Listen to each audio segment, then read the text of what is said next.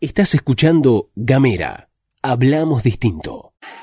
Hoy es lunes 19 de abril y la cosa está picantona. Corradi versus Jiménez y la vacunación en Tierra del Fuego. La inflación nuestra de cada día. La UOM metió carpa en Yatec. Y te contamos cómo va el partido contra el bicho. Vos ponés la pava y nosotros las noticias. Luz Escarpati y Gastón Lodos presentan la agenda en 10 minutos. Esto es la pastilla de Gamera.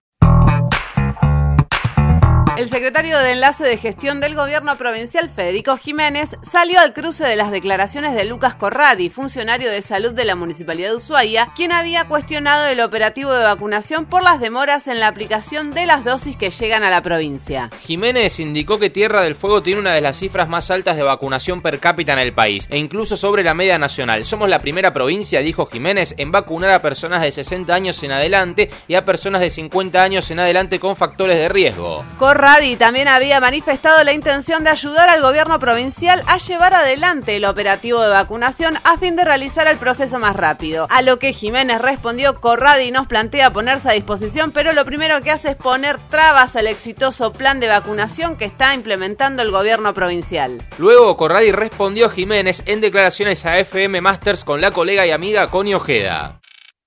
La situación es crítica en el país, es crítico esto, decimos es crítico la palabra eh, que se entiende como tal.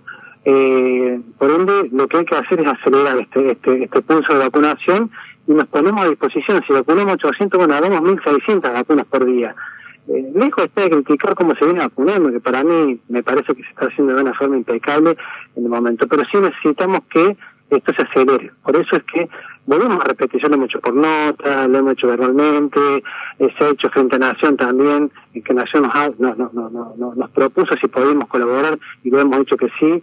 Eh, pero, pero bueno, quizás eh, se entendieron mal las cuestiones. Vamos a hablar una vez más de la inflación porque un análisis realizado por el Instituto Argentino de Análisis Fiscal y ARAF reveló que la suba de precios en alimentos y bebidas no alcohólicas en los últimos cuatro años fue de 335,2% para la media nacional y 314% para la región patagónica. De acuerdo al mismo informe, el pico del incremento ocurrió en el periodo que abarcó marzo del 2018 e igual mes del año siguiente. ¿Qué pasó en ese momento? La devaluación. La carne fue el alimento que más subió después de las frutas, con un 389,6%. Dicho todo esto, vamos a pensar en el turismo, pensando en Ushuaia particularmente, o en aquellas microeconomías que viven todo el año de lo que facturan en una temporada. Y la pregunta que nos vamos a hacer es, ¿cómo hace una pyme para sostenerse todo el año con el ingreso que facturó en enero, por ejemplo, si esa guita en noviembre ya no vale lo mismo? Vamos a cambiar de tema porque en Río Grande montaron una carpa frente a la planta de IATEC. La firma que pertenece al grupo Mirgor intenta desplazar al secretario de organización de la UOM y delegado Ángel Gordillo. Recordemos que los trabajadores habían llevado adelante diferentes medidas de fuerza para lograr equiparaciones salariales. Además, la semana pasada se conoció el fallo de la jueza laboral Edith Cristiano que resolvió favorablemente a la pretensión de la patronal. Los trabajadores y trabajadoras repudiaron la resolución judicial. Por su parte, Gordillo afirmó que la acción es un claro mensaje para el grupo Mirgor para que entiendan que las compañeras y los compañeros de Diatec están unidos y no permitirán que avancen contra sus derechos. Mandanos un mensaje de WhatsApp al 549-2901-502990. Recibí nuestros contenidos en tu celular y hablemos distinto.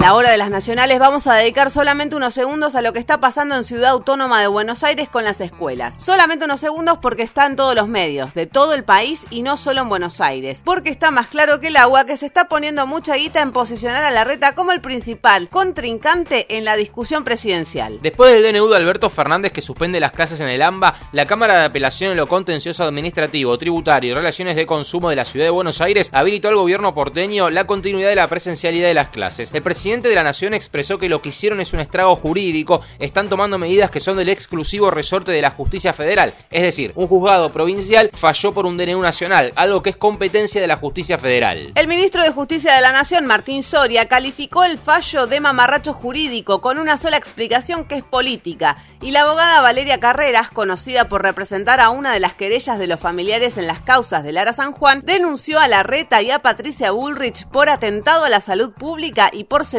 Dos detalles antes de pasar a otro tema. Una de las juezas que integra el tribunal es Nieves Machiavelli, hermana de Eduardo Machiavelli, secretario general del PRO y secretario del gobierno porteño. Y otro dato es que el tribunal falló a favor de las clases presenciales, pero los tres magistrados dictaron su sentencia de manera virtual y cada uno de ellos emitió su firma en forma digital. Ya que estamos hablando de las escuelas, metemos un paréntesis para contarte que en Tierra del Fuego la discusión no está saldada. Ya hablamos sobre los reclamos del SUTEF y la reunión que tuvieron con la ministra de Educación, Analía Cubino. Noticia breve, desde la cuenta oficial del Instituto Polivalente de Arte de la ciudad de Ushuaia, anunciaron que los equipos directivos y de gestión se encuentran aislados, por lo que no hay autoridades para abrir la escuela. En el comunicado informaron que desde la supervisión del nivel se están realizando los llamados correspondientes para cubrir los cargos directivos en carácter de suplencia. Al momento, al día de hoy, se encuentran suspendidos los turnos mañana y tarde. Después del paréntesis volvemos a las nacionales y contamos que este domingo llegaron al país 864 mil dosis de vacunas De Oxford AstraZeneca fabricadas en India a través del mecanismo de reparto de la Organización Mundial de la Salud conocido como COVAX. Mientras tanto, el décimo segundo vuelo de aerolíneas argentinas que traerá una nueva partida de vacunas Sputnik se encuentra en Moscú laburando en la carga de las dosis y se espera que llegue hoy por la tarde a nuestro país. Al momento, Argentina ya tiene distribuidas más de 7.600.000 dosis y vacunada al 12,20% de la población con la primera dosis de alguna de las vacunas. En la última semana, del 12 de abril al 19 de abril, la Argentina vacunó con la primera dosis a casi casi exactamente un millón de personas. Pero antes de sacarte la remera y bañarte en champagne, te contamos que el partido en realidad está palo a palo y acá está el kit de la cuestión. La carrera de 2021 va a ser vacunas versus avance del virus. Desde la Sociedad Argentina de Infectología manifestaron su extrema preocupación por el aumento sostenido de casos, la saturación de los servicios de diagnóstico y el aumento de la ocupación de las camas de terapia intensiva y llamaron a las autoridades a comunicar en forma transparente la gravedad de la situación. Y alertaron que cuando el sistema de salud se satura, se satura para todo y no solo para COVID-19. Por otro lado, a modo de muestra y sabiendo que el AMBA es en este momento el foco de la segunda ola, foco desde donde el nuevo aluvión de contagios podría extenderse a todo el país, el ministro de Salud de aquella provincia, Daniel Goyán, reveló que en la ciudad de La Plata se tomaron 35 muestras seleccionadas al azar en la semana del 6 de abril y que en esas muestras hallaron que el 74% son de la variante de Manaos y que ninguno de los contagiados tiene antecedentes de viaje al exterior ni de contacto estrecho con un viajero. Ahora sí, nos vamos, nos despedimos. Te deseamos que tengas una excelentísima jornada. Chao.